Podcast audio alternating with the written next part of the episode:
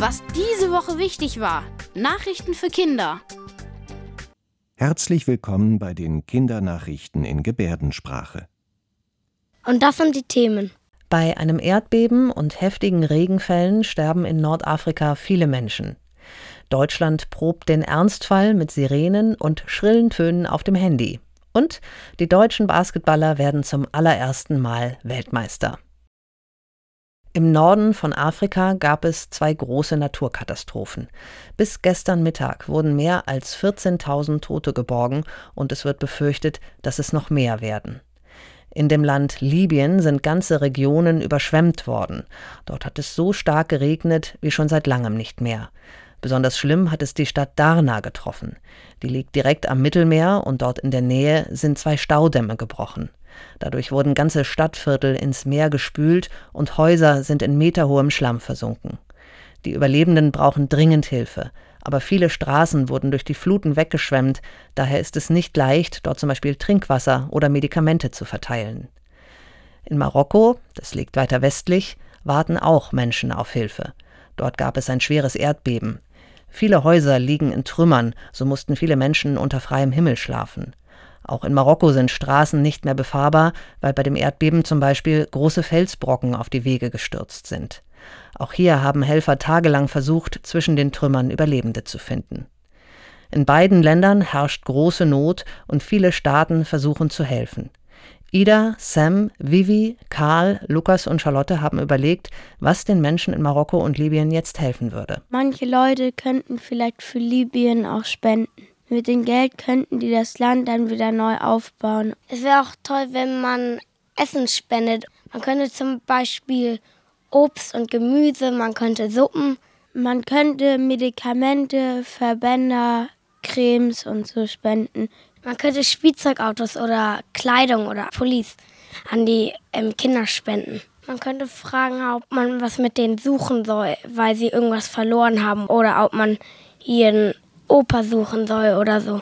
Zum Beispiel, wenn sie ihr Haus verloren hatten, kann man ihnen auch helfen, ein neues Zuhause erstmal zu finden. Es wäre toll, wenn man sie aufnehmen könnte und sie erstmal in sein eigenes Haus äh, bringen und denen da helfen und die trösten und es würde den Menschen sehr helfen, glaube ich, wenn man ihn umarmen würde.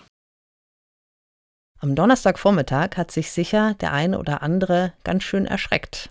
Also, das war so ein Probealarm und da haben die halt so Töne und so von solchen Lautsprechern gesendet. Das klang so, als würde ein Mensch die ganze Zeit Oh sagen. Bei unserer Klassenlehrerin haben wir auch das Geräusch auf dem Handy gehört. Düt, düt, düt. Das ist halt dafür da, wenn es einen großen Brand gibt, dass ähm, dann alle Bescheid wissen. Und ähm, vielleicht auch, wenn da so eine Überflutung ist oder so. Am Donnerstag war Warntag in Deutschland. Da wurden die Warnsysteme getestet. An so einem Warntag soll geguckt werden, wie gut wir zum Beispiel bei einer Katastrophe alarmiert werden könnten. Denn wenn mal etwas Schlimmes passiert, dann ist es wichtig, dass die Menschen es schnell wissen, damit sie sich schnell in Sicherheit bringen können. Deswegen haben am Donnerstagvormittag überall in Deutschland Handys und Sirenen laut geschrillt, geheult oder gebrummt, auch in vielen Klassenzimmern. Unsere Klassenlehrerin hat uns davor vor diesem Warnton vorgewarnt, dass das wahrscheinlich auf ihrem Handy erscheinen wird. Deshalb war ich nicht erschrocken. Wir müssen alle Handys aushaben, deswegen hören wir sie auch nicht bei unseren eigenen Handys in der Schule. Als ich nach Hause kam, war auf meinem Notfallhandy war so ein Zeichen, dass da so ein Warnton war. Da stand so Warnton gesendet und so ein Text auf dem Display. Es sollten möglichst viele Menschen erreicht werden. Deswegen gab es zum Beispiel auch Warnungen auf Anzeigetafeln in Bahnhöfen, im Radio oder im Fernsehen. Das Bundesamt für Bevölkerungsschutz und Katastrophenhilfe hat hinterher gesagt, dass alle Systeme gut funktioniert haben einmal Weltmeister sein. Das ist für viele, die Sport machen, ein großer Traum.